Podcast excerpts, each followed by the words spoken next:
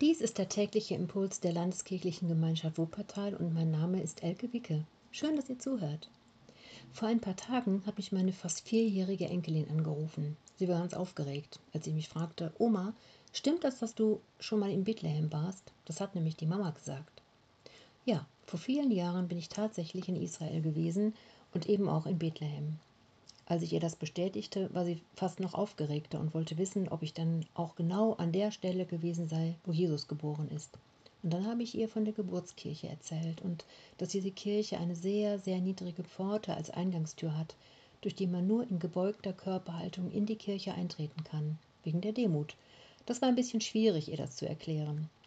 Und als sie das nächste Mal bei uns war, haben wir uns die Bilder von Israel angeschaut und auch über die anderen Orte gesprochen, an denen wir gewesen sind. Aber der Ort Bethlehem hatte es ihr besonders angetan.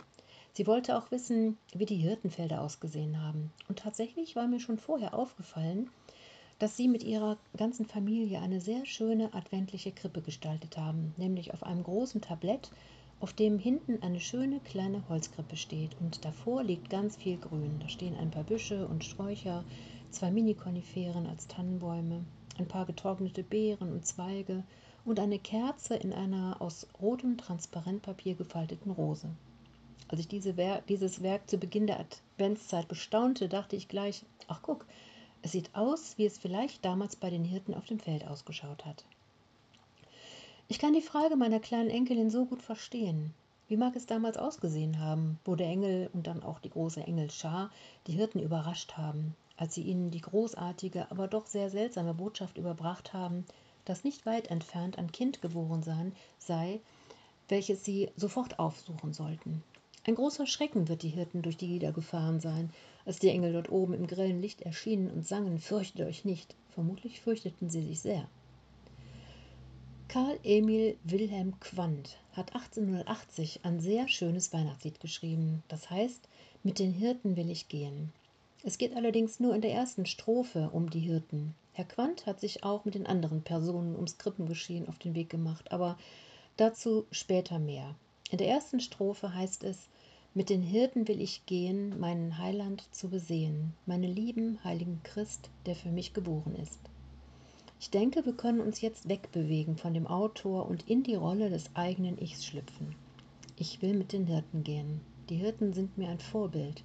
Sie liefen damals einfach los, ließen alles stehen und liegen, machten sich eilends auf den Weg, um zu sehen, dass das alles wahr ist, was die Engel ihnen erzählt haben. Heute wissen wir mehr. Wir wissen von der ganzen Geschichte um Maria und Josef und dem Jesuskind und wir wissen auch, wie alles weiterging. Und trotzdem will ich an Weihnachten voller Überzeugung singen, mit den Hirten will ich gehen.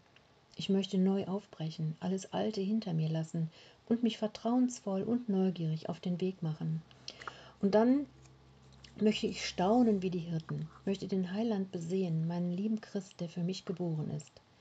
Ich möchte in die Krippe schauen und noch einmal feststellen, wie klein und hilflos Jesus war, als er unter widrigsten Umständen im Stall vor den Toren Bethlehems zur Welt kam, ohne Hebamme, ohne heißes Wasser und weiße Tücher. Er liegt in einer Futterkrippe, weil es keinen Platz in irgendeiner Herberge gab. Ich finde, die Hirten hatten etwas Phänomenales an sich. Wie konnten sie verstanden haben, dass Jesus für sie in diese Welt gekommen ist? Ich weiß es nicht, aber offensichtlich haben sie es verstanden, denn sonst hätten sie dieses, diese wunderbare Nachricht nicht verbreitet wie ein Lauffeuer. In der zweiten Strophe singe ich nun mit den Engeln, denn es heißt dort, mit den Engeln will ich singen, Gott zur Ehre soll es klingen, von dem Frieden, den er gibt jedem Herzen, das ihn liebt. Ach ja, mit den Engeln singen, das wäre was einmal in einem riesengroßen Gospelchor zu singen, allein das wäre schon ein großer Traum für mich. Aber mit den Engeln? Nun, ich denke, das ist eine Herzensangelegenheit. Ich möchte den Lobpreis, in den Lobpreis einstimmen, den die Engel auch damals schon verkündigten. Ich will weitersagen von dem Frieden, den Gott allen Menschen schenken möchte, die ihn lieben. Ja, da kann ich voll zustimmen. Singen ist mein Ding und durch Lieder die wichtigste Botschaft weiterzutragen, die es überhaupt gibt, das liebe ich. Gut, im Moment bin ich sehr eingeschränkt, was das Singen betrifft, wie alle anderen auch. Aber es wird schon wieder Zeiten geben, in denen wir aus voller Kehle und tiefem Herzen singen können. In der dritten Strophe des Liedes heißt es, mit den Weisen will ich geben, was ich höchstes hab im Leben, gebt so seligem Gewinn ihm das Leben selber hin. Ich finde, diese Strophe klingt erstmal etwas schwierig. Ich will geben, was ich höchstes habe im Leben. Geb selbst mein Leben hin, mir zum seligen Gewinn. Aber eigentlich ist es gar nicht so, hin, so schwierig. In dem wichtigen Moment meines Lebens, als ich mich ganz bewusst dafür entschieden habe, mein Leben Jesus zu geben, um mit ihm an meiner Seite eben dieses zu gestalten, habe ich genau das getan. Ich habe ihm am Höchstes gegeben und mein seliger Gewinn wird sein, dass ich einmal mit Jesus in der Herrlichkeit sein werde. Schauen wir mal nach der vierten Strophe. Mit Maria will ich sinnen, ganz verschwiegen und tief innen, über dem Geheimnis zart, Gott im Fleisch geoffenbart. Maria, eine junge Frau, demütig und äußerst mutig. In der Weihnachtsgeschichte ist mir immer schon der Satz besonders ins Auge gefallen, Maria aber behielt all diese Worte und bewegte sie in ihrem Herzen. Unaufgeregt, leise, zutiefst gläubig und vertrauensvoll. Und dabei angewiesen auf Glauben und Vertrauen ihres Mannes Josef. Kein Rumgezeter, keine Klagen. Sie scheint eins zu sein mit ihrem Auserwähltsein, mit ihrer Rolle, Mutter des Gottessohnes zu werden. Sie ist die Ruhe selbst, reden ist nicht nötig. Sie erträgt all die Besucher, die fremden Menschen, die kommen, um ihr Neugeborenes anzuschauen. Sie hat verstanden, ganz tief in ihr bewahrt sie dieses Geheimnis, dass Gott sich offenbart in ihrem Sohn, der dort hilflos in der Krippe liegt, vor dem aber schon jetzt die Hirten und die Weisen niederknien. Und in der fünften, der letzten Strophe geht es dann um mich selbst. Mit dir selber, mein Befreier, will ich halten Weihnachtsfeier. Komm, ach komm ins Herz hinein, lass es deine Krippe sein.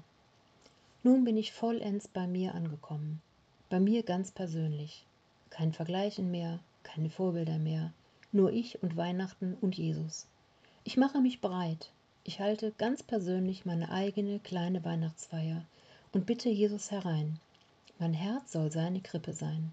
Mein Herz, nicht meine Wohnung. Meine kleine Weihnachtsfeier hat einzig und allein mit Jesus und meinem Herzen zu tun. Noch einmal bitte ich ihn, in mir Raum einzunehmen, wie bei meiner Bekehrung. Er erleuchtet mich von innen, er wärmt mich. Es kehrt Stille ein. Ich höre leise die Engel singen und mache mir bewusst, ja, Jesus, du bist auf diese Erde gekommen, um Frieden zu bringen. Als Kind, schutzlos, hilflos, arm und klein. Genau so passt du in mein Herz. Genau so möchte ich mit dir Weihnachten feiern. Und das wünsche ich auch euch allen, die ihr vielleicht wegen der widrigen Umstände einsam und ängstlich seid, dass auch ihr mit Jesus im Herzen eure ganz persönliche kleine Weihnachtsfeier halten könnt, im Frieden, voller Hoffnung, getröstet und zuversichtlich. Gott segne euch. Und der Friede Gottes, der höher ist als alle Vernunft, bewahre unsere Herzen und Sinne in Christus Jesus. Amen.